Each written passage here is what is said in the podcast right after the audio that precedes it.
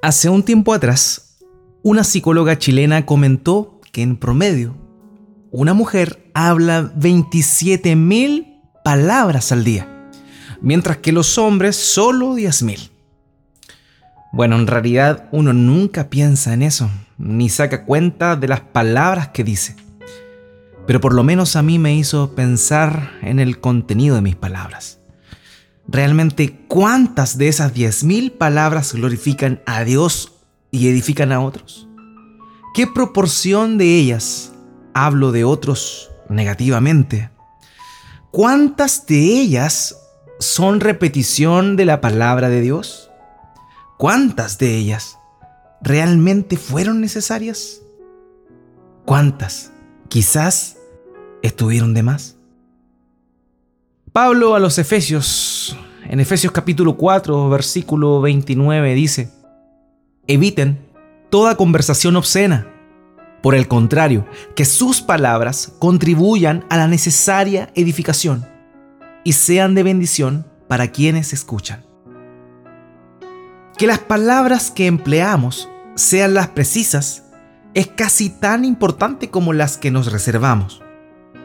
Entre nosotros no es difícil encontrar gente parlanchina que solo habla y habla. Y como dice una frase que leí en algún lugar, hay personas que hablan mucho, pero tienen poco que decir. Que nosotros no seamos así, mis amados hermanos. Debemos saber que en oportunidades el silencio es mucho mejor que muchas palabras vacías. A veces, cuando me ha tocado aconsejar a algún hermano que está pasando por alguna situación difícil, me he quedado sin palabras y solo les he abrazado. A veces no hay nada que decir y cualquier palabra de más no ayudaría en nada. Como lo dijo el cómico e irónico Mark Twain, la palabra precisa tal vez sea efectiva, pero ninguna palabra jamás ha sido tan efectiva como un silencio preciso. La gente que es locuaz está más propensa a equivocarse, a herir y a decir banalidades.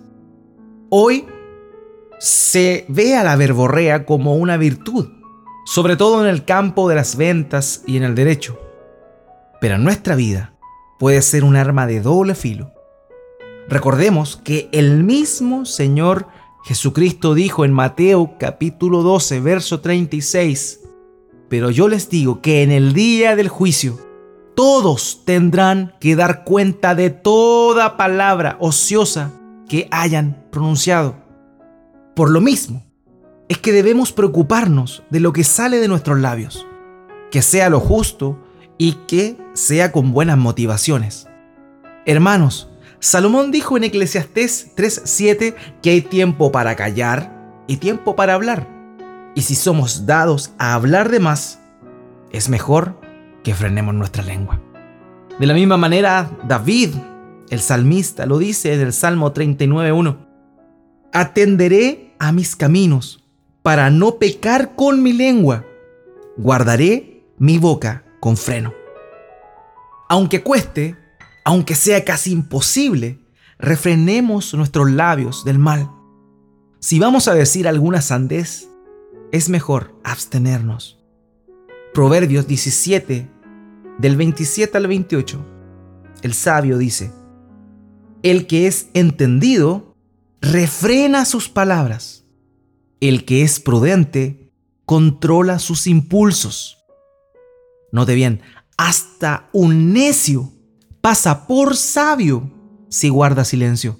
Se le considera prudente si cierra la boca. Imagínese, hasta a un necio se le cuenta por sabiduría el callarse. Queridos, que nuestras palabras glorifiquen a Dios y que nuestros silencios también lo hagan.